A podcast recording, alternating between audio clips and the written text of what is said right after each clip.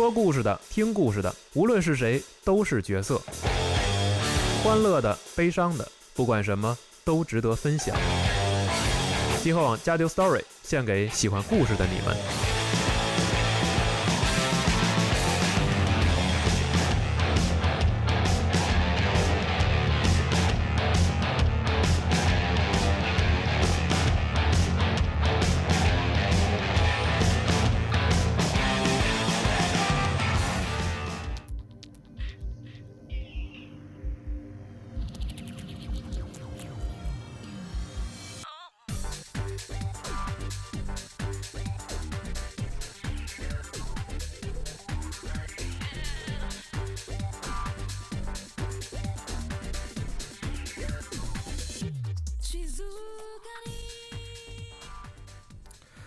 ，Hello，大家好，欢迎大家收听最新一期的《家酒 Story》节目，我是主持人哈迪。我是 Win，我是丸子。哎，这个《王国之心》系列节目的第五期啊，这个我们终于还有这个两期节目的进度啊。是，算是这期。对，但然后这个大家听到这期节目的时候呢，《王国之心三》已经发售了啊。哎，这个咱们其实。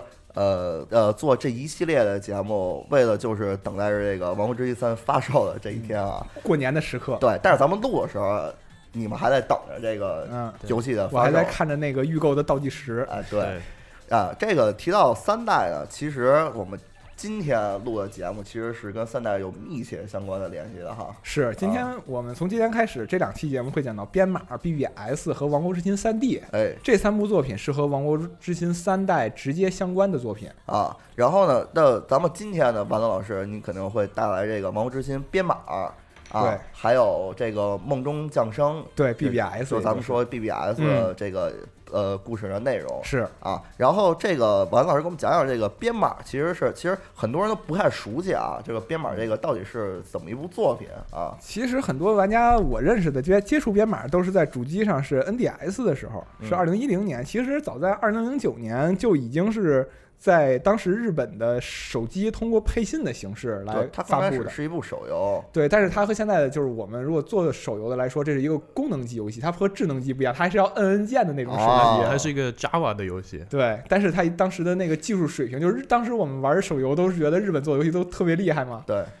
啊，其实这个零九年的手游哈，还是原来感觉是在这种翻盖机上玩的作品。是，然后就是后来经过不断的优优化加料，然后就会后来做了一个 DS 版本。DS 版本是完全重置，只保留了剧情，但是里边很多的战斗系统都和它的那个画面的效果都维持了三五八的那个。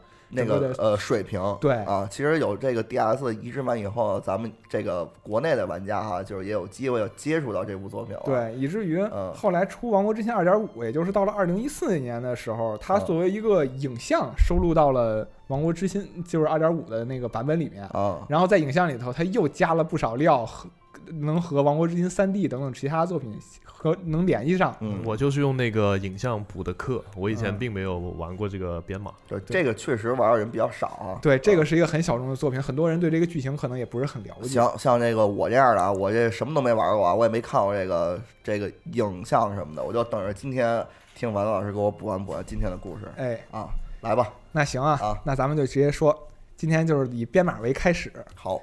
咱们其实之前的节目里头啊，索拉他们已经经历了非常漫长的冒险，已经讲了差不多有四部作品了。然后他们在这漫长的冒险中呢，击败了支配世界的两大势力，一个是带领无心的安塞姆，就是我们说他是自称安塞姆，其实其实他是一个假冒的啊。然后另外一个呢，就是十三机关他们的无存势力，就是他们的头目是呃杰呃杰姆纳斯，嗯。然后大，然后当时不是索拉和利库他们都也都回到了命运岛和凯莉团聚了。是，他们就觉得吧，这世界不都已经恢复和平了吗？然后我们之前的结尾就说，索拉他们接到了一封米奇国王的来来信，世界的危机并没有并没有结束。然后呢，然后我们今天的编码其实在讲什么？就是米米奇国王这封信究竟写的是什么内容？为什么他要写这封这封信啊？对，然后其实是和王国之心编码是相关系的。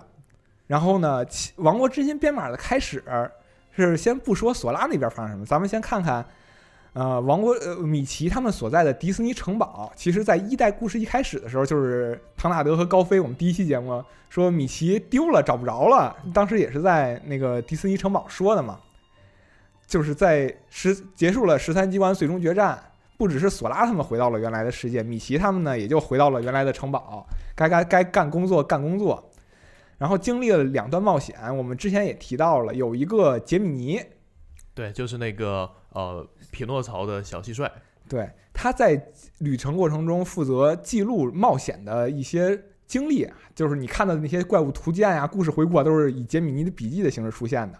而且我们还知道呢，就是在二代开始的时候，他们第一本笔记没了，然后上头只留了一句话，叫“谢谢纳米尼啊，嗯对，没人记得这句话是怎么来的 ”。。对他们也不知道这是什么意思，然后也不知道为什么笔记就没了。这还是一代的时候那事儿哈。对啊，如果说大家呃是有点想不起来了的话，可以重温一下第第二期或者第三期节目啊，就是连连着的。嗯然后呢，就是这这本笔记一直是他们一个心头的一事儿，就是这事儿没有。第二本笔记是记录他们二代冒险，就打无存，这本笔记是很正常的，上面什么都写了。嗯对，第一另外一本是空的，然后突然有一天呢，杰米尼发现这个笔记上又又多了一句话，就是写的是将他们的伤痛回归治愈。杰米尼不知道这是啥意思啊，然后就跟米奇国王报告嘛。毕竟这种呃可能是闹鬼了，也可能是有敌人在搞鬼，所以他必须跟国王报告啊。对，然后呢，他给了米奇，米奇看这记录就觉得吧，这个就算是我们的笔记上头是吧，没东西了，但是应该这个笔记本身会有备会有备份。然后这里我跟大家先说一下，这个所谓的笔记，如果大家比较好理解，都把它当成一块移动硬盘。嗯你把移动硬盘的东西都删光了，但是其实我们有一些技术人员是能用一些技术手段来给你恢恢复移动硬盘上的数据的。哎，这是完了老师的一个比喻啊。啊就你上期在说十三机关是一个公司个公司这个比喻，然后也受到了大家的好评。谢谢啊。然后就是，其实这说是硬盘，嗯然后硬盘上清空了无所谓，我拿一个是吧恢复装置，我多少能恢复到一些数据，我查一查。他们呢就是找了一个设做了一个设备，把这个吉米尼的第一本笔记记连接到了这个设备上，进行了数据解析。嗯解析之后呢，就是他们这个笔记的笔笔记从笔记之中读取了其他的几个，就出现了几个世界。嗯但是，这个世界出现的同时呢，出现了很多黑颜色的方块。他们一看，嗯，这这，他们就说这是 bug，哦就是我这数据为什么丢了呢？数据里头有 bug，你的数据当然丢了，中毒了。嗯然后他们就想，哎，这 bug 怎么消呢？你说我们也到不了这个数据世界。然后米奇就说，这个我有办法，是吧？你这里头不是记录了冒险数据吗？那里头肯定有索拉的相关内容。他拿那个数据恢复的时候，就是做了一个数据版本的索拉，嗯就是构建了一个大家可以把数据索拉来当成一个杀毒软件儿。对，就是我做了一个数据索拉，然后它是有一个杀毒软件 AI，它进去能杀 bug。它就是负责去杀毒的啊。对，但是呢，这个数据索拉也有自己的思考和自己的意识，它哦继承了一些索拉的想啊法。，那就很麻烦了。他嗯等于是用索拉的人格做了一个 AI，但是这个 AI 它所储存的数据只到它索拉离开命运岛那一天为止。啊、对，其实就是为也是为了寻找这个笔记中隐藏的究竟藏了什么事儿。然后这个数据索拉开始了冒险，它不是真正索拉，它是一个数据索拉。嗯然后呢，数据索拉就是一开始他冒险第一个世界其实就是命运在命命运岛，命运岛上也出现了很多这个黑颜色小方块儿。嗯他的工作呢就是拿剑刃，剑刃呢也是拿数据做的，并不是真的。然后呢，在这个是。在索拉进行旅行的过程中，他们发现，在这些数据里头，他们看到了一些本来没有在冒险之中发生了的事情，而且呢，在这个索拉面前还出现了一个黑衣人，啊，就是十看上去跟十三机关一样。对，穿着那件非常经典的袍子。对，但是呢，这个这些事儿就是本来想搞得很神秘，但是他说话是带语音的，这事儿不神秘了。一看，这个语音和利库的声音是一样的。对，呃，原版就是手机那版其实是没有，当时还没有这个配音，但是后来一旦配上声音，很多谜题就直接一听就解开了。然后呢，就是在索拉，他也是把这个世界如何彻底解放，就是他这世界还是有之前索拉冒险的时候那个钥匙孔，也就是俗称的剑穴，但还是要用剑剑刃的力量去解放这个剑穴，然后到达一个最终 BOSS 战的一个场景，然后在最终 BOSS 战的地方把这个 BOSS 打败，这个世世界就恢复了。就是用另外一个形式走一遍一代的流程。嗯，是，就是把一代世界都逛一遍嘛。但是呢，当索拉解锁了第一个世界的剑穴，就是他所在的命运岛的剑穴的时候呢，不止米奇他们的屏幕上哗出现了一道特别强的光，然后呢，他的笔记本上除了那除了刚才说的那一句将他们的伤痛伤痛回归治愈之外，又写了又加了一句话，又一个伤痛得到了治愈。嗯，就是等于你通关提醒了，告诉你对这关清开了。然后呢，就是索拉还在冒，还在继续冒险。在索拉冒险过程中，米奇国王就突然发现，哎，我这房间里啪啪出现了几个无心。按说啊，迪士尼城堡这是一个非常充满光明的地方，如果这块出现无心了，就相当于我的大总部被偷家了。对，这一般来说是不可能的。对，而且米奇国王当时就觉得，我操，我得出去看看情况，因为我们之前说米奇国王他也是剑刃使者嘛，他是个健身大师啊。呃，对，他是个健身大师。对。然后，但是呢，米奇光想出去的时候，四个人发现这门推不开了，我出不去。他们屏幕上看，他们就在一个屏幕上看数据索拉的冒险。然后这个索拉跑着跑着就跑到了一个城堡里头，然后一推门，他们看见数据索拉推门进了他们的房间了。我操，这是这是怎么回事儿？啊，他们四个人一开始一脸懵逼啊，你是怎么进来的？而且这个时候就是出现了一个，在他们房间里有一个跟数字的那种效果，然后从虚空中出来一个黑衣人，这个就是在前面在索索拉面前出现的那个人。他把帽子摘下来之后，嗯，这个人就是利库，哦，就是长得是一个利库的样子。但是这个人他跟他们几他他们那个当时面前的几个人说明了自己的身份，啊，对他当时他台词说是我是数据利库，但他并不是米奇他们通过呃设备还原出来，它是这个笔记本，就刚刚说的吉米尼的笔记本这个数据本身，就等于那个笔记本所有数据汇集在一起成了一个另外一个 AI。对，而且这个 AI 我再补充一下，它是笔记本知道自己的笔记要没了的时候，它有一个自动备份系统，自动备份系统形形成了一系列的数据，然后这个数据变成了这个利库。所以说，这个利库其实是这个笔记本在危机的时候一个备份程序，然后它也知道所有的事情，它也然后从这个我们就把它叫做数据利库。从这个数据利库口中，我们得知呢，这个米奇国王其实他在不知不觉的时候啊，已经被传送到了，但是这个时候不知道是为什么就被传送到了笔记的数据构成的数据世界了。然后这还不不糟糕，根据利库的说明啊，能够从数据世界返回世界现实世界有一条通路，这条这条通路也被人夺走了访问权限，就这条路也被黑被不知道外头什么人给黑了，他们也出不去了。然后米奇国王他就想，如果我要出去的话，只能现在在这里边，我有一个数据索拉，数据索拉他的冒险还没有结束，说不定他在继续除 bug 的时候，能找到一些隐藏的一些路径，让我们可以从这里出去。然后还是说，索拉你还是继续去冒险，然后我们先把幕后黑手也找出来。对我们的 bug 还要继续清，幕后黑手也要找。然后呢，在索拉冒险的时候，他们到了海格力斯世界，索拉这时候遇到了关闭现实世界通路的幕后黑手，就是一代的时候、二代的时候都有出现马雷菲森特的一个跟班儿，那个坏彼得。嗯，这个从彼得口中得知啊，其实他们是怎么来到这个数据世界。索拉在解放第一个见血的时候，我们刚才说米奇他们不是看电视吗？电视上的一道剧烈的光闪过之后呢，那个时候那道光其实就是一条路，把米奇他们那几个人就传送到了数据世界。坏彼得是怎么进来的呢？他是本来想他想去偷个家，然后呢，结果就看看你们在房间里干嘛，一推门正好赶上这个光了，他也就被传送到这边这个这边这个数据世界了。非常神奇啊！他一个呃，就这么大块头一个坏人，竟然能潜入米奇的城堡。对，而且当时在彼得到数据世界的时候，他是在一个属于一个通道的这么一个位置。他当时一筹莫展，他就叫马雷菲森特帮忙，因为他是个跟班儿。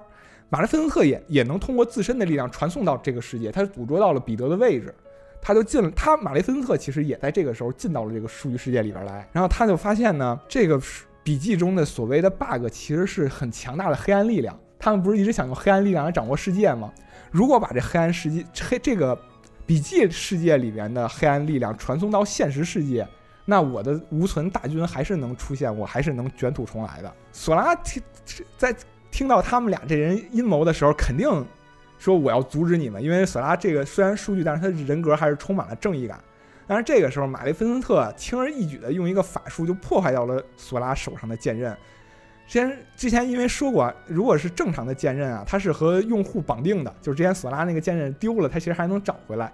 但是这个因为是数据索拉，它的剑刃是拿程序写的，对，米奇给他做的，嗯，所以马雷菲森特他只是把这个数据破坏了，然后你这个索拉就没有没有武器了。就在这个时候，看索拉这个这个数据索拉陷入危机了，数据力库也过来要帮助索拉的时候，也被马雷菲森特控制，因为数据力库它也是一团数。据，然后而且马雷菲森特说：“你既然数据，那控制你就更容易了，这比之前一代控制的容易多了。我只要改写你的核心数据就行。这下倒好，作为数据备份的利库，它有整个的杰米尼笔记的所有内容啊，它一下落了马雷菲森特手里。那数据世界被黑暗吞没，那就只是时间问题，就是看马雷菲森特多长时间能解析这个数据了，看他的黑客技术如何。对，然后这个时候，因为索拉也没有战战没有战斗力了，他的数据索拉的数据剑刃也没了嘛。”米奇国王只能说我亲自出马，然后索拉是，虽然我还是失去了武器，索拉也觉得我也不能坐以待毙，我得跟着米奇国王一起去，我有这个责任。其实这个就跟一代的时候索拉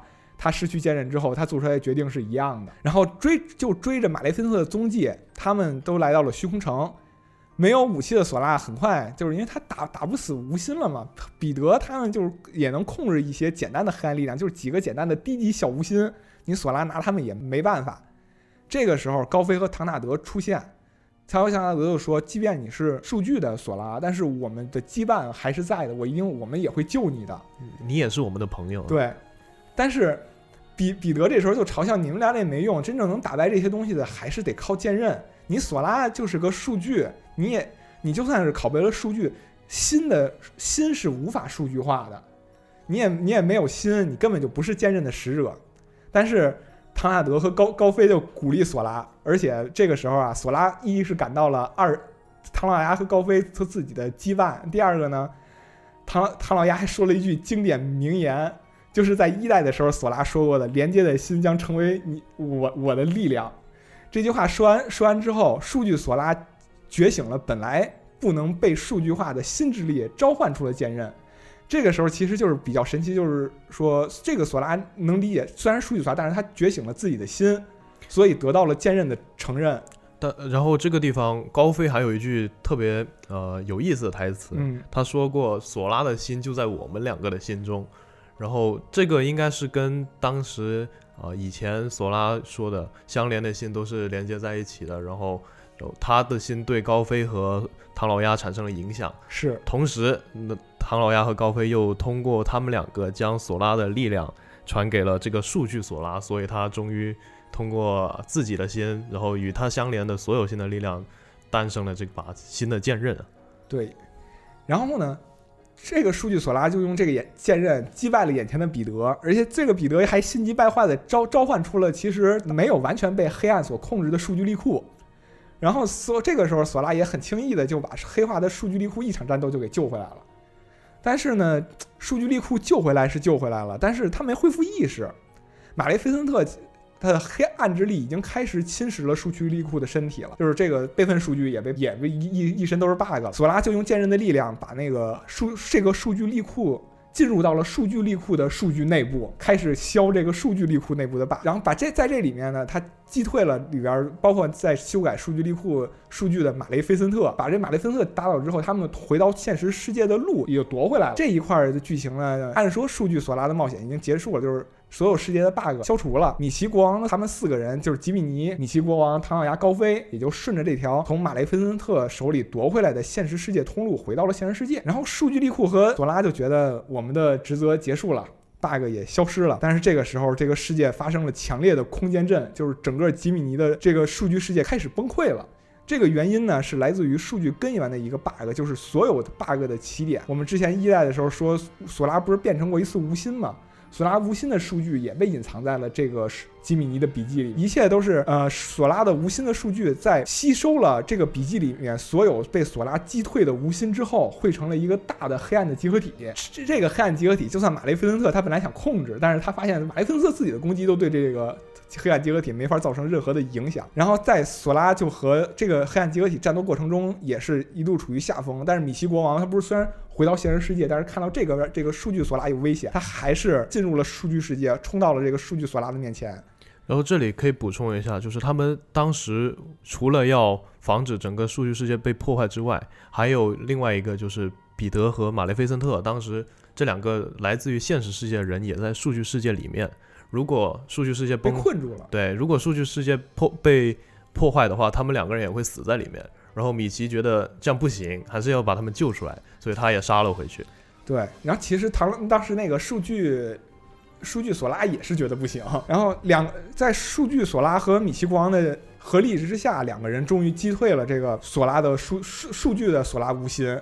马雷菲森特和彼得，也就是在数据索拉和米奇光的帮助下回到了现实世界。嗯，对，非常呃非常不情愿的就走了。对，但是呢，又会出现了一个我们熟悉的记忆之恋的场景。我这个笔记的数据要恢复了，等于说这个数据又要被重重组一次。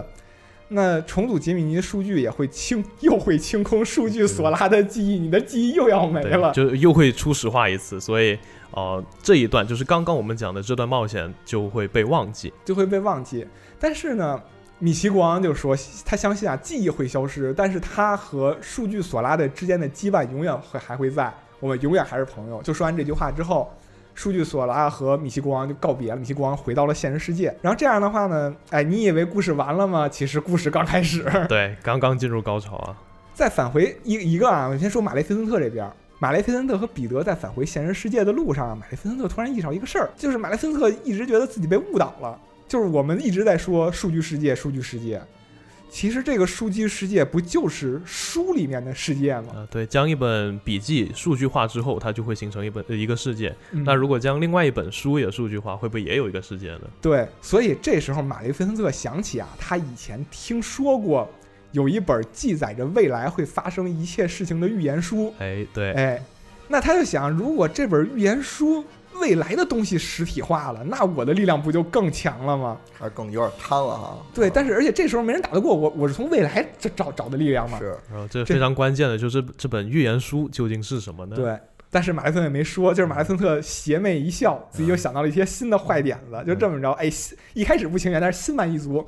和彼得回到了现实世界，但是彼得并没有听懂他说对，彼得不知道你说你妈的。然后再看啊，这边米奇国王他们不是回去了吗？数据也还原了，但是就是那句话，将他们的伤痛回归治愈，一直都没提啊。他们也不知道什么意思。就算是他们冒险之中不停的出现又一个伤痛得到了治愈，他们也只觉得就是我把世界给恢复了，世界的 bug 就是伤痛吧。他们觉得就是这，但是这句话没消失，还在。大家。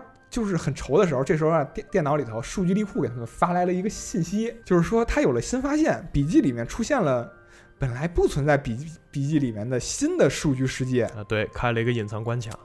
米西国王觉得这这事儿还是得去看看，他和这个这句话有关系，所以米西国王还是找我找索拉呗。但是这个时候索拉啊，就是回到了数据的轮回阵，因为他刚才我们说他失去记忆了嘛，但是索拉在那边。起来的时候，看见又回到数据世界米奇国王之后，他觉得这个人挺熟悉的。虽然我不认识你，但是我觉得我是可以相相信你的。所以就是在索拉和米奇国王两个人一起合力的举起剑刃，开放了剑穴，他们打开了通往这个新的追加。追加 stage 的这么一个通路，忘却之城的大门。对，这个追加 stage 其实就是数据的忘却之城，但是他们没有人其实知道这个地方是干嘛的，因为他们我们刚才说忘却之城剧情的时候，就是他们离开忘却之城，的时候说他们都不会记得忘却之城是哪。对，都已经被清空了。对，然后呢，就这数据索拉就来到了忘却之城，但是他的面前又出现了一个黑衣人，这个黑衣人就跟索拉说。啊，这个和《记忆之恋》黑出现的黑衣人和索拉说的话是一样的，在忘却之城得到就意味着失去，失去就意味着得得到。当然，眼前这个索拉依然是什么都不懂，一个是他就不是那个索拉，第二个他也没有那个数据记忆。这个黑衣人他。自称是不是任何人的存在？但是就像刚刚说的，有了配音之后，啊，一听就听出来是那扇昂辉的声音。对，其实就是罗特萨斯。对，一说配音就大家都都知道。又又就我不想被剧透，但是就 强从声优的角度上知道是谁了。对，强行就而且关键个儿和索拉也差不多高嘛。而且他有一些镜头是看可以看到他的脸的。对，然后这黑衣人呢，还是跟记忆之恋似的。记忆之恋我们之前说的时候，他不是给给你卡，拿卡开门吗？这个索拉也是拿卡开门，但是他开门之后会见到很多世界的幻影，以及在这个世界中出现的人。他和这些人可以去聊天儿，但是说完这话之后，他从那个世界中出来，他就会忘记这些人是谁，他忘记自己刚干了什么。这个黑衣人这时候再次出现，就是其实就是罗克萨斯嘛，就跟索拉说，其实这些人都是幻影，你就算见不到他们了。你不会想起他们是是谁，也不会有记忆，但是索拉心中就会出现一种痛苦的感觉，就是为就是我不知道为什么我心里很难受，就是无法就是其实这个情感来自于他无法与谁想起与谁相遇的一种孤独感，对他造成的一种痛苦的影影响。啊，游戏中称之为伤痛啊。对，在就是在他在这些幻影的不。放幻影的房间中，不停我一步一步在往前走。这个数据索拉，他的伤痛也在随着自己不停的忘却，在逐渐的加深。然后这个这个时候，这个黑人就出来跟索拉说啊：“如果你放弃这个痛苦，你就不要想见过什么人，你不要在意这件事情，你的痛苦就会消失，你就会活得很轻松啊！放弃社交，放弃社交，拿起你的手柄啊！不不，这个不太好。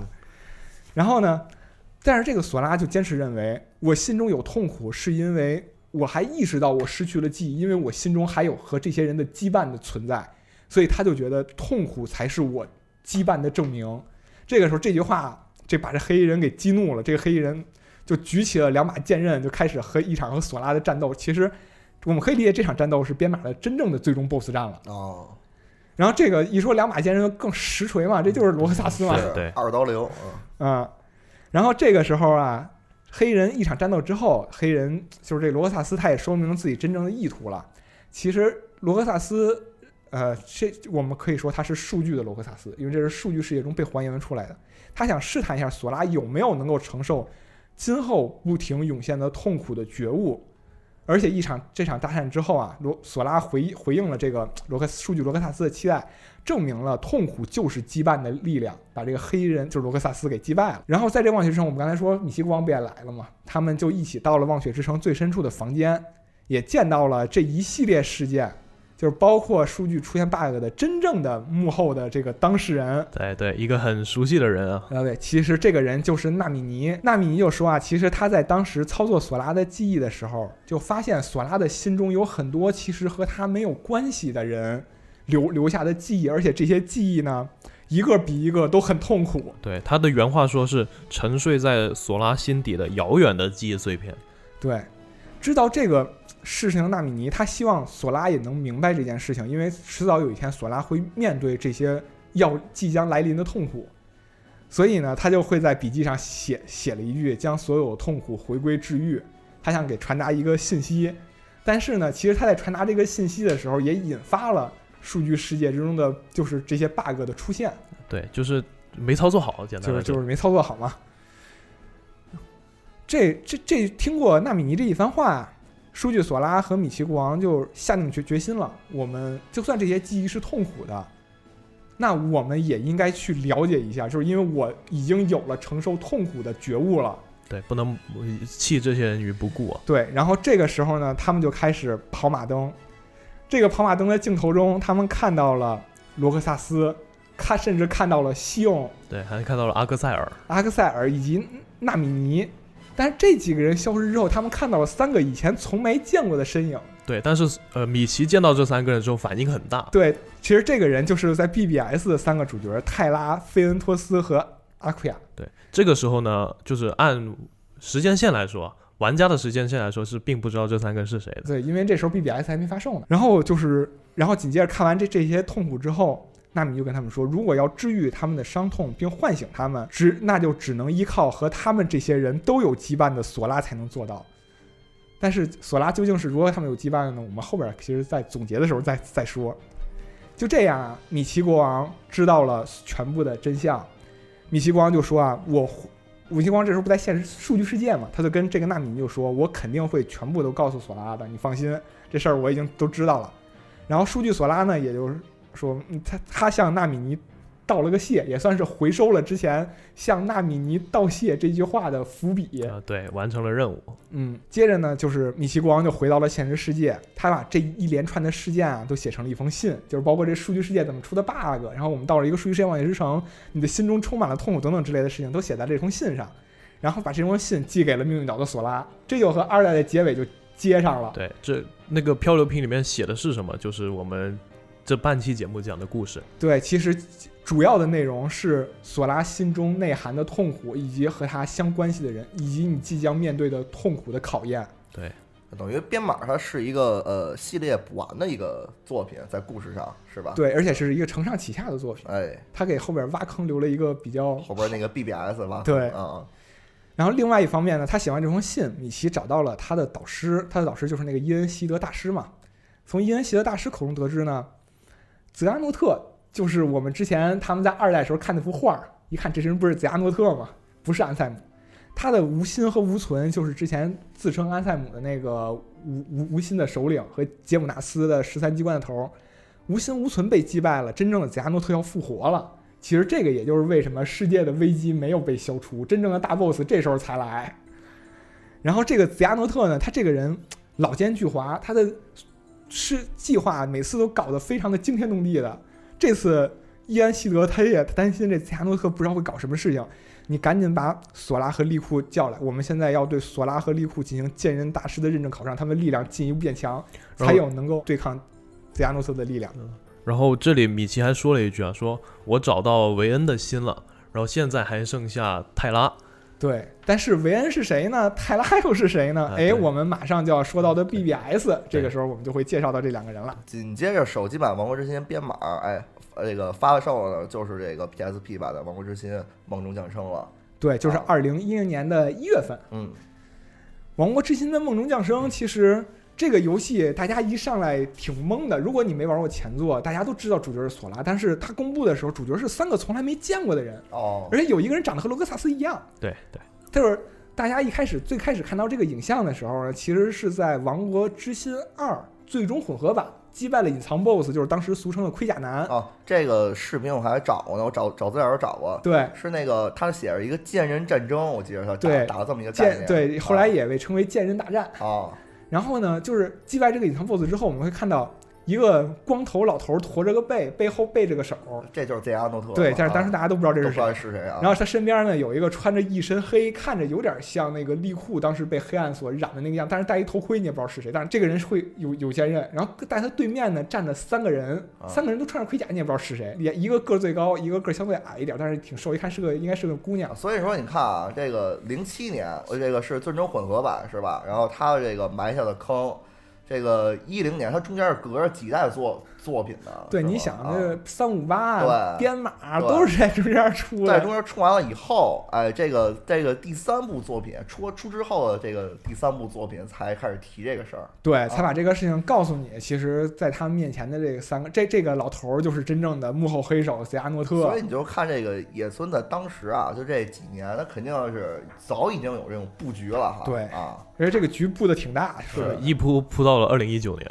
对 包括三代现在还依然在提跟这个有关的事儿。啊、，对，这个是直直接相关的故事了。好好好，我们可以说啊嗯，结束了编码，结束了我们之前说的差不多有四部作品了吧？《王国之心》的序章我们讲完了，非常的特非常辛苦啊。好，就是讲到现在才能说是把这序章都讲完了。对，因为我在聊聊一个故事的时候，我觉得正派反派都要出场，这个故事才是开始幕。哦，呃，一直打的，你看，真正的反派是吉安诺特，但是吉安诺特前四座哪一座出来了？对，都没出来。吉安诺特从哪儿来的，谁都不知道。那这个时候呢，出一个 BBS 才开始提。对，啊而且 BBS 这个作品会给你大量回收之前的伏笔，啊，疯狂疯狂填坑。这这个我们也要非常细致的来说一下 BBS 这款作品。哎，那比如说这个 BBS 呢，它在时间线上，呃，我记得王导也跟我说过啊，它是在这个系列是比较早的一个作品。对它，如果是时间线上来说，是一代发生之前嚯十年，哦，然后但是它这个时间的跨度呢，时间的跨度呃，最开始如果从所有的镜头你都算上的话，哇，那可能能算到五十年甚至四四五十年以前吧。就是它可以这个，但是它是穿插着所有作品来说的吗？呃，没有，它其实就是从 BBS 那三个人的角度，哦从十《王国之心》一代十年前是他故事的主要舞台。哦，明白明白，好，那行，那我们今天就是跟刚才说的，啊，我们时我们就把时间都往回倒，嗯，倒到《王国之心》初代的，先从数十年前开始说，好，这个时间点未知。嗯，呃，如果从官方设定来讲，索拉刚出生，嚯，对，但是也可以说是，就是也可以知道是大概是多少年哈，对。这个数十年，这索索索拉他也没多大岁数，啊如果这个时候啊。其实官方有一个设定，这个如果我这个说的不对，大家可以在下面评论区指正啊。嗯，官方说的是，呃，官方的理解是索，我从官方的设定理解是索拉刚刚出生。哦，如果说索拉说是一代的时候十四岁，那就是十四年前。哦，明白，好，那我们现在就开始进行梦中诞生的故事回顾。好好好，一下先回到《王国之心》初代的十四年前吧。当时呢，故事也是从命运岛开始。嗯，《王国之心梦中诞生》，我刚才说啊，它正剧的舞台是在《王国之心》初代的十年前，但是呢，第一个镜头我们可能要回到数十年前，究竟是三十年前、四十年前，我们还不不不可知。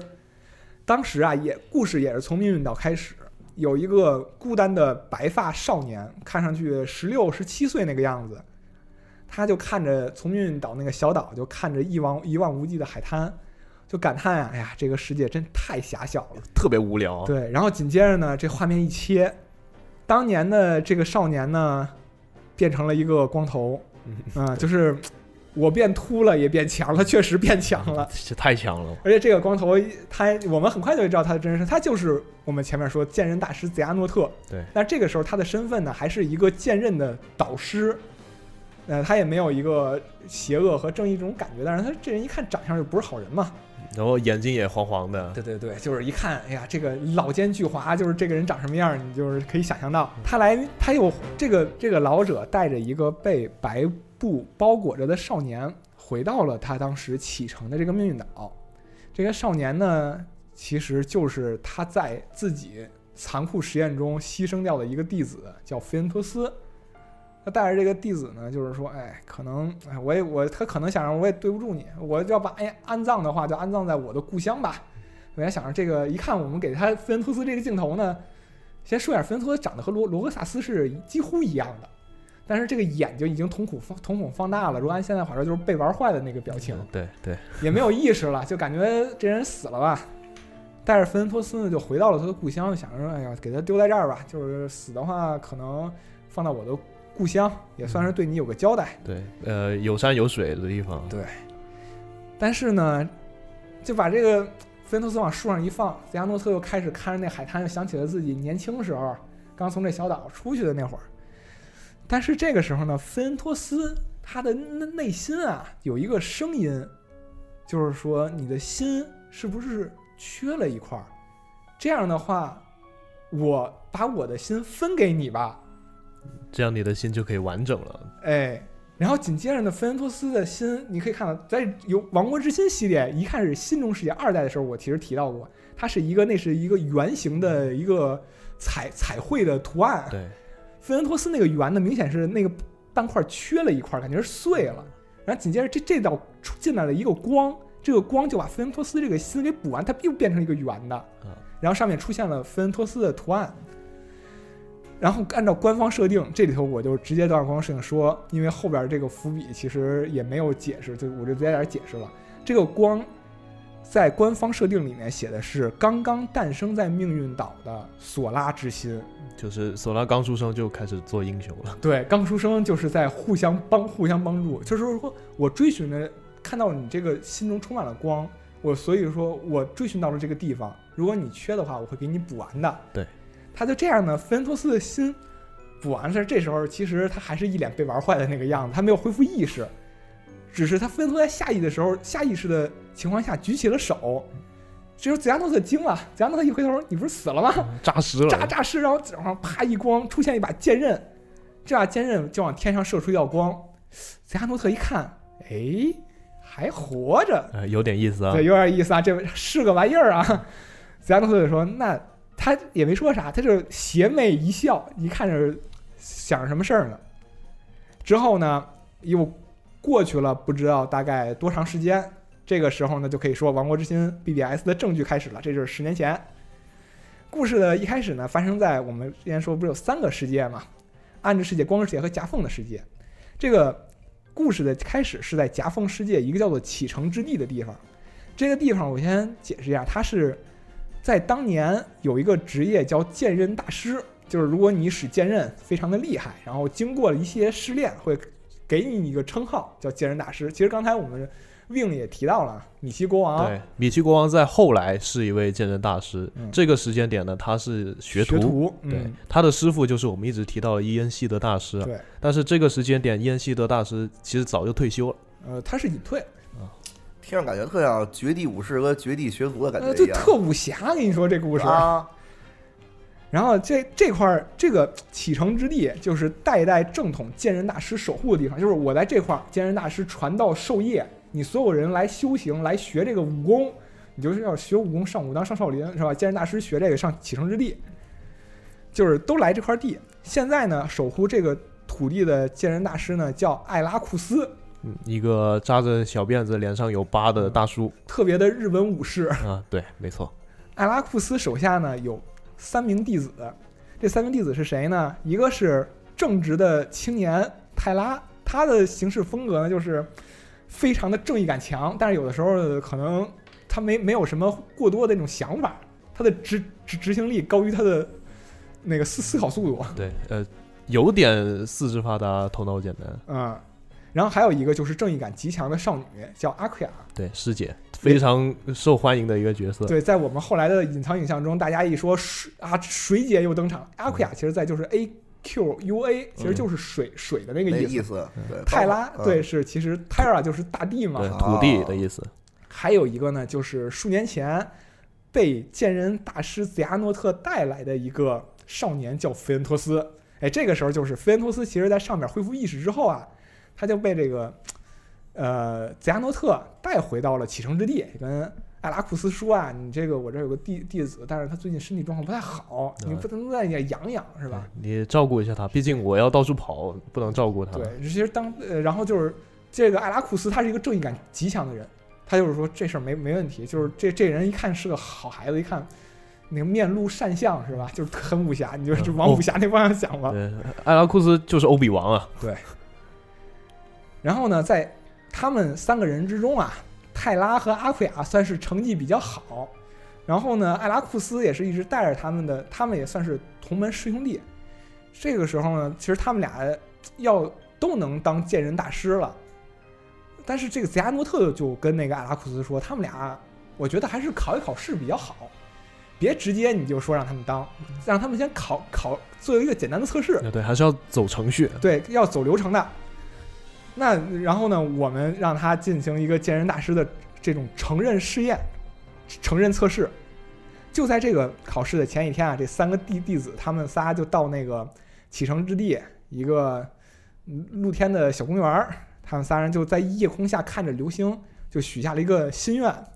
嗯，但也可以说是立成 flag 了。呃，对，哇，就是这个 flag 可厉害了。对，这个特别厉害，就是无论今后我们如何的分离，一定会重新再相聚。一般说完这句话之后，大家就再也见不着了。对，然后阿库亚这时候掏出了三个护身符，就是我们以前提到过有个东西叫帕普果，嗯哼，然后仿照帕普果制作了护身呃护身符也有类似的效果。然后阿库亚知道这个传说，于是他拿着自己能找到的材料做了三个护身符，然后分给了啊、泰拉，然后自己留了一个，然后还分了一个给维菲恩托斯。对。然后他把这个护身符叫羁绊的护身符，嗯然后他们三个就是后来他们三个的剑刃都会就有一些剑刃上面会挂着这个护身符。对，这也成了他们三个的一个标志。但是啊，就是他们又许下心愿，又分了这个护身符。但是根据之前的野村的这种性格是吧，他们三个人就没有想到，这是他们仨在目前《王国之心三》之前最后一次共赏满天夜夜空的这一天了。对，就这段过场动画结束的时候，有一段三个人一起说的台词，就这是他们三个人最后一次欣赏满天的星空。对然后到了第二天呢，就是泰拉和阿奎亚他们俩要考试了，看看谁适合当剑人大师嘛。就是这个考试也简单，你们在这两人打场模模拟战，然后在打这场战斗的时候啊，泰拉有点心急，他有点急于求胜，他使使用了一下黑暗的力量，但是就一瞬而过，他的手一抖，然后有一个黑影，这黑影使用了原力，对使用原力，然后我操嗯，这这出出出事儿了！这一瞬间呢，其实俩大师你逃不过老师的眼睛是吧？你你自以为作弊谁都看不见，是大家都知道。就好比你考试的时候偷摸看了一眼书，小小条儿啊，嗯泰拉他自己也没想到，然后他意识到自己好像犯了错，立刻控制立刻就。收手了。收起来了啊但是呢，哎，这事儿啊，把艾拉库斯大师给惊着了。艾拉库斯这个人呐，他是你这心中就不能有一点黑暗，有一点黑暗，你这事儿就要坏事儿。我们就是纯粹的光明，我们是纯粹的正义。嗯，对你绝地武士用黑暗原力，那极有吧此理，是吧？对，然后所以呢，这个考完了之后就知道了，泰拉你这不合格呀。阿阿阿奎亚你不错是吧？你当剑人大师，泰拉你还得再再修行，你还欠火候。他们这场考试其实是不用分胜负的，就是看一眼你们基本功怎么样，然后内心有没有黑暗。如果没有，那你就过了。对，但是这泰拉其实他的性格就是有点急，他对于就是他一个想赢，对想赢，求胜心强啊。嗯这一切呢，其实泽亚诺特也看在眼里。考试之后啊，泽亚诺特就是自己偷偷的看泰拉心情不太好嘛。泽亚诺特也是人生，也是我也是个大师是吧？我就跟你聊聊，说你看那艾拉库斯啊，那老头子死心眼子。黑暗力量其实黑暗和光明一样，都是力量，你能控制得住是吧？就行了。对，啊黑暗原力和原力不都是有不都是原力吗？是吧？哪个不能用，是吧？然后你控制住了，力量不就也很强吗？哎泰拉觉得有道理啊你，说的对，我还不如跟跟你混呢。但是呢有，人赏识我啊，对，有人赏识我。这时候他对他加诺特就开始有点信任了，是吧？你看你这个懂变通。然后呢，与此同时啊，这个时候看那个阿奎亚不和那个阿拉库斯，阿拉库斯还跟阿奎亚说一些，你当健身大师之后，你有一些要做的什么工作，你有什么职责，就是给你颁奖状之前，不知道跟你说一句话，但是大家大家都不在，就他们俩人聊天儿。这个时候啊，哎，响起了一个警报，啊，对，其实是电话铃声其。实是电话响了，对对，就像响了个警报似的，然后接一电话，这电话是谁呢？伊恩希德大师打的。呃，当时过场动画是看不到，只知道艾拉库斯对着一个镜子在自言自语。对，然后但是阿拉库斯很快就说了，是伊恩希德大师啊给我说了个事儿，世界上呢现在出现了一种很奇怪的魔物，这个魔物叫无知，叫 unwise，wise 就是 W I S E，就是您可以理解成是智慧或者聪明。但是这个里头 unwise 就是我们中国人无存无心嘛，这个时候就简称它叫无知了。这个无知是从人的心情的负面情感，它不是黑暗，是负面情绪上诞生的黑暗魔物，当时这么解释的。而且啊，他们发现这个魔物围绕着光之七公主，似乎在展开一系列行动，他们在袭击这光之七公主。对，目标非常明确。对，就是在袭击各个世界的光。那你剑人都成剑人大师了，是吧？你的工作不就是守护这个世界的光的秩序吗？然后你们就是，然后就是让那个阿奎亚准备启程。而且还有一件事儿啊，就是本来要解决这件事情，已经派出去的剑人大师泽亚诺特在出发之后就失去联系了，真找不着了。也是就是带着两个目的，我们一个要讨伐这些无知，一个要找这个泽亚诺特。艾拉库斯呢，一个命令两个弟子吧，一个阿奎亚，一个泰拉，就是说你们俩去把这个事儿给搞定。也才觉得这事儿没多难，而且还跟泰拉就语重心长的说啊，小伙子，你挺好的，对我视你为亲儿子。对，你是我把你当亲儿子一样，怎么想怎么跟武侠片儿似的。对对你这次回来，如果这这事儿完了，你还是能当剑人大师，嗯对，就看你表现啊。一切看你表表现。哎，这事儿说完之后呢，就是他们就踏上了各自的旅程了。然后呢，艾拉，然后就是泰拉走了之后，艾拉库斯叫住了阿奎亚。阿奎亚说啊，泰拉，你还是盯着点儿。他这个暗之力，他我怕他控制不住，就是我我其实这也是担担心嘛，是吧？万一被黑暗吞没了，那这人可能死了。你你看着他点儿，就是当当爹的心都苦。然后阿奎亚说：“这事儿你交给我。”然后呢，阿奎亚也就准备出发了。这样呢，然后还有一个我们说仨人嘛，还有一个菲恩托斯呢，他干嘛呢？他其实没有参加见人大师测试，他还年轻，啊，不够格，他当时不够格，然后他就回屋了，他们有自己宿舍嘛，回宿舍。回宿舍，他看见一个一身黑、戴着一个黑色假面的少年。这这个菲恩托斯肯定第一眼说：“你怎么进来的？你哪儿哪儿人啊？”他突然冒出来的，对这个这个人没没说啥，他就是告诉菲恩托斯：“你也注意点泰拉，但是你不是当大哥是吧？但是呢，泰拉他现在可能以后啊，自己可能会迷迷失，他变得不再是自己了。哎你以后可能见不到他了。对你现在追上他还来得及，你赶紧去找他去。这样芬图斯已经急了，我操，我得去找啊！然后追着泰拉，他也就走了。然后阿库亚一看，哎，他们俩怎么都这么快就跑了？芬托斯，你干嘛出去？也没让你出去。阿库亚一看，那我也赶紧走吧。他们仨人就是都踏上了旅程。这里可以讲一下他们是怎么进行这个跨世界旅行的。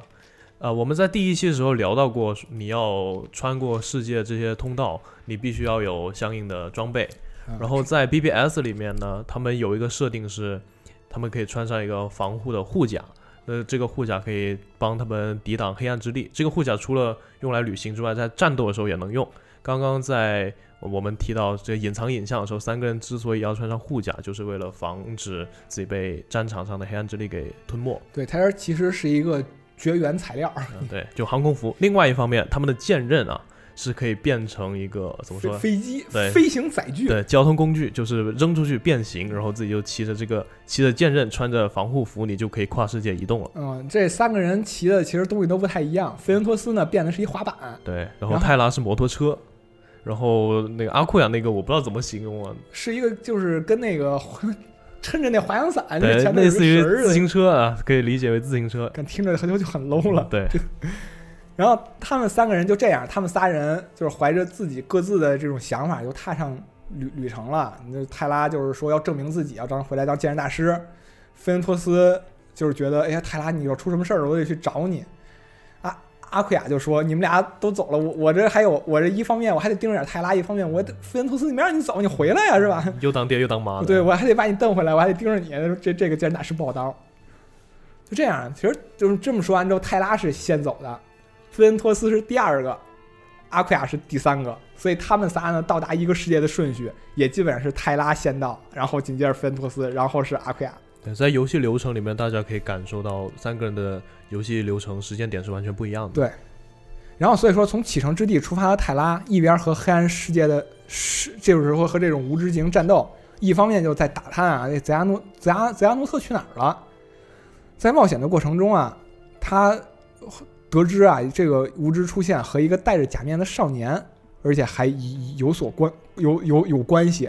同与此同时，在旅程过程中，因为泰拉每次都是先到的，他会莫名其妙的背一些锅，比如啊，就是他在睡美人的世界，我们刚才之前系列中一直在提到的马雷菲森特，就用一种类似于催眠的手段控制了泰拉，取出了睡美人的心。然后呢，泰拉这个事儿解决之后，他走了，其他只要菲恩托斯和阿库亚一来，买芬瑟就说是泰拉干的，对 泰拉他干的。然后他们就觉得泰拉是不是有被黑暗力量所侵染了？对，阿库亚特别担心啊。对，阿库亚本身就是因为和他打了一场，他知道他有这力量，他担心这事儿嘛。然后呢，就是这两个人也就随着这些反派，就是这些的蛊惑，他们对泰拉也会产生了一些担心和疑虑。而在搜索泰拉的过程中，菲恩托斯再次遇到了那个戴着假面的呃黑衣少年。黑衣少少年啊，他也使用了剑刃，也让菲恩托斯非常的不理解，就是哪儿我一开始他们就在那个山上，那山上才是使用剑刃的人，没见过你，你都能使用剑刃。对。然后这这人特厉害，基本上是把菲恩托斯打的是在按在地上摩擦的那种水平。就在这个菲恩托斯打不过的时候，一个叫做米奇的剑刃使者从天上随着一道光叭掉地上了。对，米奇又出场救人了。对，然后米奇和菲恩托斯一起打败了这个假面少年。这个米奇啊，在当时还是伊恩希德大师的弟子学徒。对，还没有成为大师，然后也没有成为正式的国王。刚才我们说大师不是察觉到世界出现异变了吗？他在跟那个艾拉库斯聊完之后呢，米奇知道这事儿之后，米奇也出来调查了。这战斗之后呢，菲恩图斯觉得和米奇俩人聊得特别投缘，很投机。虽然是第一次见面，但是有似曾相识的那种感觉。几句话之后就就互相成为了好友。对，但是呢，米奇啊，当时穿梭世界是用一个叫星之碎片的东西，这东西比较有一个副作用，就是它不受控制，他想想跑就跑。所以米奇刚说完刚俩人说我们俩永远是朋友，有友情的羁绊，然后星之碎片一亮，啪，米奇就走了。对，就像那个不知道大家有没有玩大乱斗，大乱斗里面有个道具就是这样的。啊、然后芬恩托斯呢，就是也是追着米奇来到了一个叫做光辉庭院的地方。他想，这个地方是不是也在寻找寻回各个世界，打探泰拉的下落？我们之前讲过光辉庭院，它就是后来的虚空城。对。然后泰拉啊，他其实他为了找他不是要找杰安诺特大师嘛，他来到了不可思议之塔，找到了伊恩希德。他知道伊恩希德是一个曾经隐退的剑刃大师，他是不是对于整个事情都很很了解，也能找到一些线索？伊恩希德跟泰拉所说啊，说的事情让泰拉觉得泽亚诺特可能和无知出现有关系，他这泽亚诺特这个人可能身上有事儿，但是他自己当时也不知道是具体会出现什么情况。泰拉在调查的过程中，他也见到了泽亚诺特大师。泽亚诺特泽亚诺特大师啊，当时掏心肺腑，就是一看那样很真诚，就跟泰拉说啊：“哎呀，其实啊，那个我先跟你说个事儿，有个叫假戴假面那个黑衣少年，是泽亚诺特当当时啊保护菲恩托斯，菲恩托斯当时有阵儿心都快被黑暗所吞了，对，我没没没办法是吧？我只能拿剑刃把那个他的黑暗面给提出来。那切除肿瘤，对，切除的时候，那黑暗面成为了一个这个叫瓦尼塔斯的这个黑衣少年，他戴着一个面具，他这瓦尼塔斯不受控制，他到处搞事情，闹了一堆这种无知出来，哎，这么着，他也就信了，因为伊恩希特大师说可能和泽亚诺特有关系，人这么一说，那就是泽亚诺特意外搞出来的，他觉得这是个意外，然后就泽亚诺特就泰拉跟塔拉说，你这把瓦尼塔斯消灭了，这事儿就结了。完，这个这泰拉一听，嗯，是对，是这样的，不过当时泰拉还不是剑刃大师，然后你一个剑刃大师拜托一个学徒干这种事情，其实特别的不不讲道理。对，而且当时啊，还有一点就是，泰拉其实这本来跟伊恩希德大师出来之后就觉得泽亚诺特可能有鬼，但是泽亚诺特这么一一说呀，这个猜疑就没了。啊，锅一甩，干干净净。对，然后就是接受了泽亚诺特的提议，他说我到哪儿找瓦尼塔斯？泽亚诺特就说你去那个光辉庭园，光辉庭园瓦尼塔斯就就在那儿。然后这样泰拉也前往光辉庭园。然后我们再看到阿库亚这边呢，泰拉我们刚才说阿库泰拉不是在往光辉庭园走吗？他们所在的那个世界和世界的之间的通路，这里头再补充一个设定，叫异空的回廊，就是他们基本上骑着摩托在异空的回廊往返于各各个世界。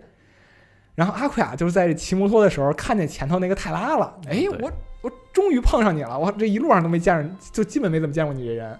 然后说你去哪儿，我也跟着你去看看吧。所以呢，阿库亚也追着泰拉到了光辉庭园。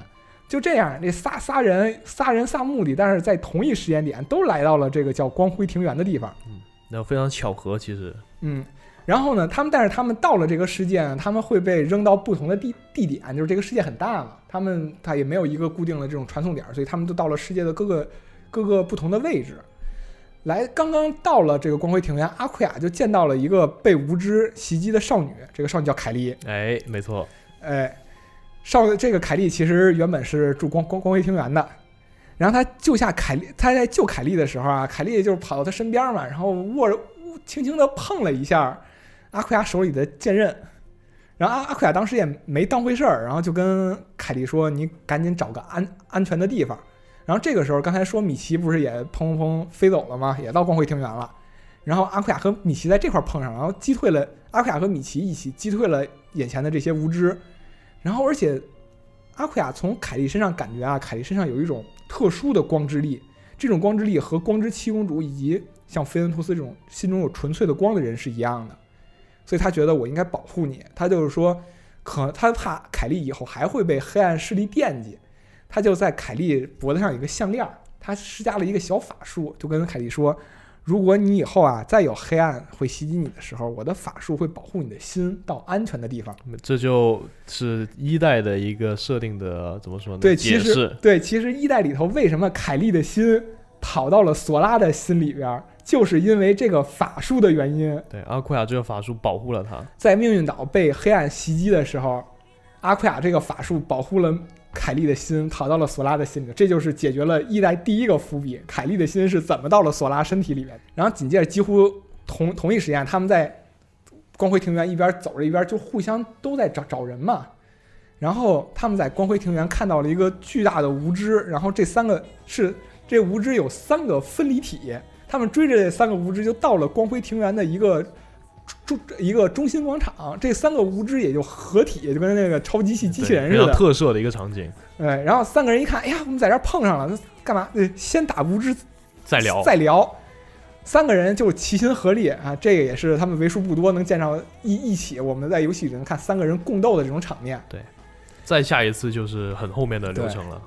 三个人击败了眼前的无知之后啊，哎呀，三个人重逢了，好不容易聊聊吧。大家都对泰拉你很担心啊，是吧？一路上就是我们听了各种你的流言蜚语你是不是啊、变坏了？啊，然后结果说着说着吧，阿库亚说漏嘴了，就是阿库亚就把那个艾拉库斯他的师傅说你盯着点泰拉这事儿告诉泰拉，泰拉就觉得你不信我？对，你不信我，我你我我你说的挺好啊，回去让我当艾拉，让我当剑人大师，然后你还派个人来监视我，什么事儿啊？走了走了，不跟你们玩了。我觉得泽亚诺特比比艾拉库斯靠谱多了啊！泽亚诺特说话讲道理，明事理，与时俱进，是不是？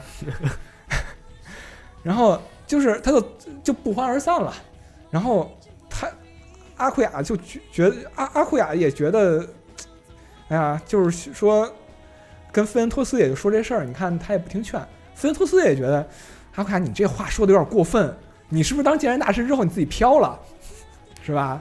你这人话不能这么说，你这人不是这么干事儿的。这膨费胀了。对菲恩托斯也觉得这事儿不合适，然后菲恩托斯说：“我也不跟你聊了，我也我也我也走了，泰拉和菲恩托斯的关系非常好，菲恩托斯一直觉得泰拉是自己的哥哥。亲哥嘛。”对，然后他们仨就是 一聊不欢而散，仨人又分又又分开了。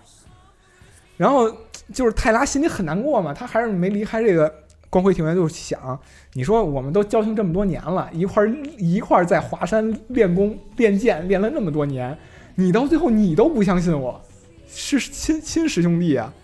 然后呢，我就觉得现在这个世界上能能信我的没别人，也就泽亚诺特了。走着走着，一个叫弗拉格的一个男人出现在泰拉面前，他弗拉格就说啊：“我把泽亚诺特给绑了，你想救泽亚诺特吗？这么着，你把你的剑刃给我，我把泽亚诺特还给你。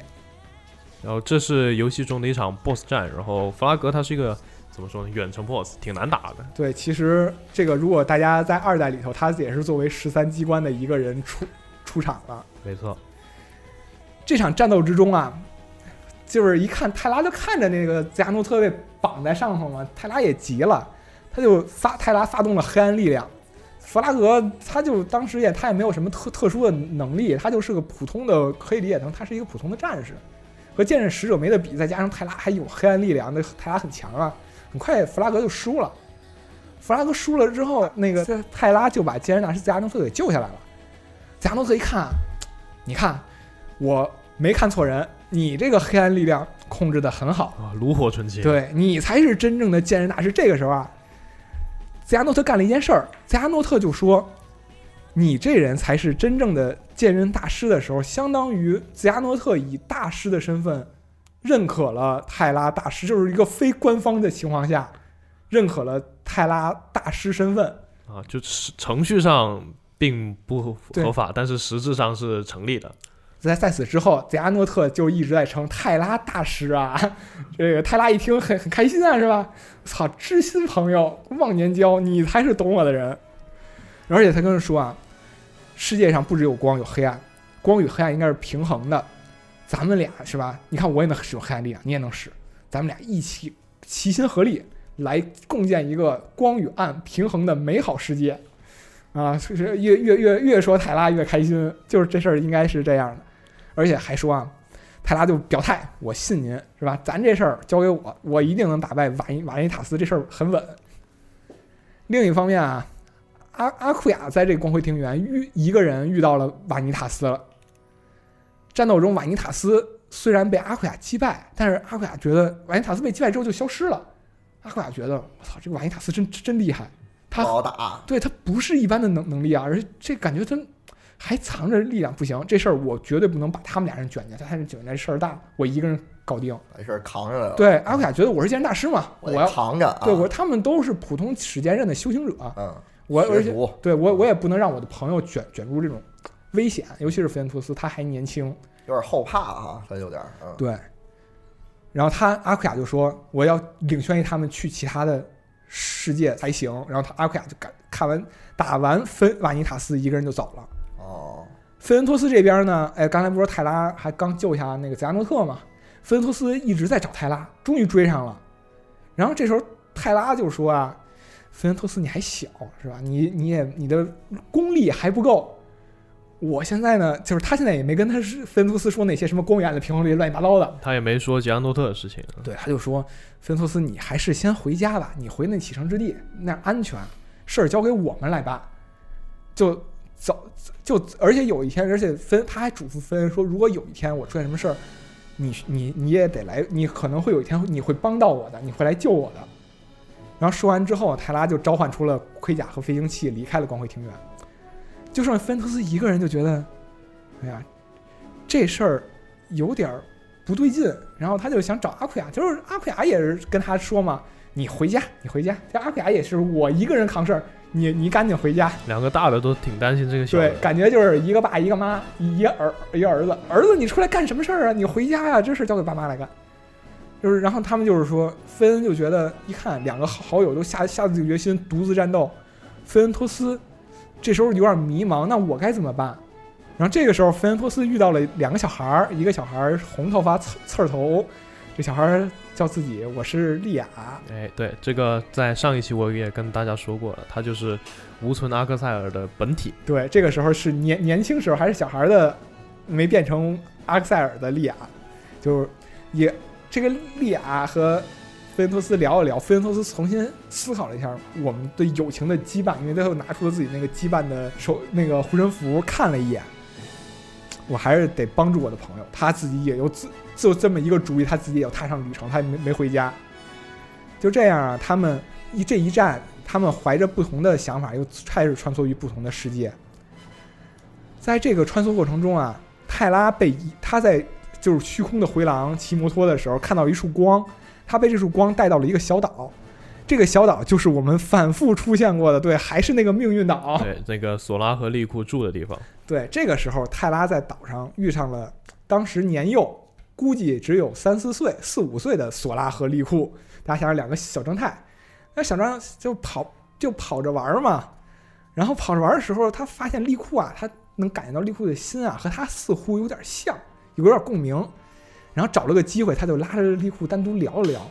他聊聊的时候，他知道了几件事儿，这个我也跟大家说一下。首先啊，命运岛，我们故事的舞台虽然是一直是个小岛，是。但是命运岛这个世界呢，啊。这个小岛是一个从岛，其实有一个人们生活的一个主岛，哦，就是城城镇在那个本岛上，嗯然后他们玩是一个小岛，他们立库就说嘛，其实是我爸划船带我们俩来这个小岛玩，从本岛过来到小岛玩，哦，听着有点像厦门。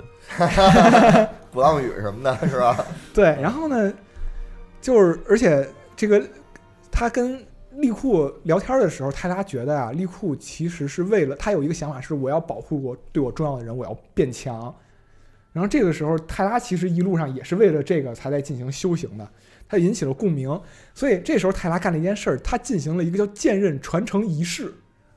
这个传承仪式是怎么做的呢？呃，给大家讲一下这些设定层面的。当这个人是剑刃大师的前提下，他手握剑刃的同时，把让另外一个有剑刃资质的人碰碰出自己手握剑刃的这把剑刃，啊这个剑刃大师的传承仪式就做完了。哦，特别儿戏感觉。对但你也摸一下我的剑刃，对，所以咱们刚才回到啊，刚才有个伏笔，嗯凯莉无意之间碰了一下阿库亚的剑，就是阿库亚拿拿着剑刃呢，哦，所以呢，二代时候为什么给了一把凯莉一把剑刃，凯莉就能他用了？就能使，啊，对，这是后来也是后来凯莉为什么有资格会成为剑刃使者？咱们在 PV 里头看到他和莉亚在进行剑刃勇者的修行。你说这个当时这个野村他做二代的时候，你说这都是他设计好了的，还对是，都已经都已经想过了好了的啊啊、这块儿就越来越觉得精妙了。啊然后，所以啊，这个时候还有一点，就是因为利库是正统的，因为当时我们刚才还说了，虽然不是正规渠道，但是泰拉被认定为剑刃大师了。他是实质上他是实质上他是了，所以说他能进行传承仪式。而一代的时候，为什么利库就跟他说：“你不没有使用剑刃的时的资格，我才有。”哦，利库是在小的时候，他他还很小的时候，他也不知道这个仪式是什么意思的时候，他他已经传过去了。对已经传过功了。然后这个仪，然后就是这个事情已经结束了，结束之后嗯，泰拉还跟利库说：“这事儿你保密，别跟别人说，这是咱俩的咱俩的一个秘密。将来这个力量你肯定会保护到你对于你重要的人的。”所以利库后来用这个力量保护了沉睡的时候，索拉，你这么一想都合上了都，合上了。哎，你说啊这都是提前设计好的，还是太太只能说太绝了。太绝了，太绝了？然后，然后后来呢，利库就说：“你放心。”以至于后来长大之后，利库对这个这段记忆也很朦胧，毕竟你也想不起来三三四岁干过什么，你见过什么大人给你讲过什么大道理，你都记不记不得了。那就是这样。对，然后还是利库就回去跟索拉继续玩，然后索拉就问他：“那人跟你说什么了？你别管，你别管。”然后俩人就开始在那打。然后泰拉一看啊，心满意足了，我干完一事儿了，我走了。然后泰拉走了没多久吧，前后脚嘛，阿奎亚也来了，啊 也遇上这俩小孩了。啊，阿奎亚看这小孩玩着玩着，看那个白头发那利库，哎，他怎么能使剑刃？哦，泰拉来过，因为他们使用剑刃的人，剑刃使者谁是这对个啊？剑刃使者是能相互吸引的。哦，他就觉得，哎，然后他就对着利库，他就一看这利库啊，就是哦，是一下明白了，是泰拉传给你的呀。嗯然后这时候阿奎亚就嘱咐索拉啊，利库啊，如果如果说你旁边这个小小哥们儿他以后走了什么歪路了，你以后得帮他一把。哦，又合上了。一代的时候，他们俩可能都不记得这件事儿了，但是这都是他们尘封在心里的余余许久之前的记忆了。然后我们另外一方面啊，菲恩托斯在冒险过程中啊，他看到了米奇的那个星之碎片。米奇不是靠这个旅行，但是米奇不在，星之碎片在。他捡起星之碎片的时候呢，他被星之碎片带到了伊恩希德大师所在的不可思议之塔。这个时候，其实唐纳亚德和高飞也在这塔里，他们知道米奇国王，当时米奇已经是国王了，就说米奇国王走了，找不着人了。然后一看，菲恩托斯拿着这个星之碎片回来了，然后说我们找着一个线线索，然后压着菲恩托斯，当时他们就是跟带犯人似的。犯罪嫌疑人，对，你怎么有有有这个米奇国王去哪儿了啊？你得解释解释清楚，是不是？车主在哪？对，然后，然后伊恩希德一看啊，一看这这个小孩也不是坏人，那我用法术吧，我有法术，我给米奇做个定位。他就是用这个法术找到了米奇所在的位置，然后看米奇啊晕倒在一个荒一个荒野上。菲恩托斯一看这个荒野，就是他当时和法因塔斯曾经在这块打过一仗。菲恩托斯为了救出好野米奇，他来到了这片荒野，没想到泽亚诺特在那等了很长时间了。与泽亚诺特一看泽亚诺特，因为一路上他就没有怎么正面救他，这个时候他看到泽亚诺特就这片荒野，他脑子里尘封的记忆出现了。其实一开始他一直想不起来自己来到艾拉库斯大师这块进行修行和恢复记忆之前他自己是谁，他这个时候才想起来了。菲恩托斯啊，原本是泽亚诺特的一个弟子，但是在修行过程中，泽亚诺特一直在蛊惑菲恩托斯，你要使黑暗的力量，你要使黑暗力量，并且泽亚诺特还召唤出来一堆高等级的无心，但是因为菲恩托斯极其的厌恶黑暗的力量，他到被无心打败，他也没动过一点自己心中的黑暗，所以，哎，泽亚诺特一看这孩子不行，哎，这这孩子教不了，那我又要黑暗的力量，我怎么办呢？对我想个办法，我拿我的剑刃把你黑暗的力量给切下来，这样不就有黑暗的力量了吗？所以他就自己他拿剑刃一戳，菲恩托斯心里一半剑刃，啪就跟他自己说的一样啊，只不过他不是为了救菲恩托斯，他是为了得到黑暗的力量，而是把菲恩托斯强行给拆成了两半儿。这一半儿就是黑暗力量变成了那个黑衣少年瓦尼塔斯，然后另外一半儿呢，菲恩托斯因为自己的心受到了一个严重的创伤，自己就死过去了，或者进入到一种假死的昏迷状态。对，这个就和我们刚刚一开头的说的合上了。对，而且这个时候菲恩托斯的心也就变成了纯粹的光的存在，因为他的黑暗面已经没有了。然后帮他修补他的心的那那一颗心也是纯粹的光的存在，所以现在我们能看到菲恩托斯他是一个拥有纯粹光之心的剑刃勇者。有那种光之七公主级别的光明之心。对，而且泽亚诺特啊，真实的目的也就在这时候就跟菲恩托斯说了，我就是想要真正的纯粹的光芒、光明与黑暗的冲突，来形成终极的剑刃。这把剑刃其实我们在第一期说设定的时候说，这把剑刃是最初最原初的一把剑刃，叫 Keyblade。呃，写作 X，读作 key。啊、对。然后我们在这里头为了区分啊，就叫它 key 刃。好，这个啊，key 刃能够召唤，能够重传说中能够 key 刃的 key 刃的出现，能够重现剑刃大战，并且召唤出王国之心，真正的王国之心。作为纯粹的光啊，这个时候就是菲恩托斯和纯粹的黑暗，也就是瓦尼塔斯，正好符合这个条件了。这个泽亚诺特一直以来搞的事情啊，其实就是希望他们俩能够势均力敌的打一场。但是菲恩托斯等级太低，瓦伊塔斯等级太高了，他们俩要真正打呢，瓦伊塔斯是撵着菲恩托斯，这个不成立。对，刚刚我们已经说过了，那那场 BOSS 战就是这个情况。对，基本上把菲恩托斯摁在地上摩擦嘛。所以泽亚泽亚诺特，但是这这个时候菲恩托斯已经成长差不多了。泽亚诺特当时也是看见菲恩托斯又能使剑刃，本来以为这玩意儿坏了，又我切了之后搞砸了，结果又能使剑刃了，他又看到希望，真是。菲恩托斯也经过一系列的旅程，也进行成长。但是菲恩托斯一一一下又陷入混乱了，就和之前上一期的西勇是差不多的。原来我是个工具人，陷入混乱的菲恩托斯就是离开了荒野，是被也算是被那个泽亚诺特的一个黑暗法术给强行拉拉出了这张地图。他回他就回到了启程之地，说我一定得找艾拉库斯大师找说法。你是不是艾拉库斯？早就知道了。其实这个艾拉库斯啊，真早就知道了。对他这种大师，他是真的大师，所以他一眼就能看得出来。对，他是为了防止 key 刃的再现，也就不想让剑人阻止剑人大战战争再次在这个世界上出现，因为剑人战争一旦出现，世界就要毁灭了，这是一个世界毁灭级的灾难，所以他就禁止了菲恩托斯去任何世界，也不要让他当剑人大师，你就在启程之地好好给我待着。对，这样的话就是隔离，就是最好的解决办法。结果发现菲恩托斯已经知道所有的事儿了。那没办法啊！我为了防止阻止剑人战战争，那我为师我我也不情愿，但是我只能把你给封印了。对，所以这挥泪斩菲恩托斯。对他要挥泪斩掉菲恩托斯的时候，哎，这个时候很不巧，泰拉来了，正好看见我操，师傅你疯了吗？泰拉一直都不信任，就是从阿库亚说漏嘴开始，他就一直觉得自己的师傅一直觉得泽亚诺特说的对，自己师傅老怀疑自己，也不信任自己。你现在好家伙，我。我我我亲弟，这是我亲弟是吧？你也要动手？我操！我肯定不能忍啊！这啪就长得分站在了艾拉库斯面前。芬苏斯就说：“你冷静，不是这么回事儿。”然后这时候泰拉已经听不进去了，说：“换你，你信吗？” 对，就是你看你你师傅拿着刀要捅死你。然后这时候那个人说：“不是这么回事儿，我也不信。”然后这时候哎，那个泰拉开一道门，就把芬托斯给哎呦给扔到那个门里头去了。然后就是说你。师傅，没想到你走火入魔了呀！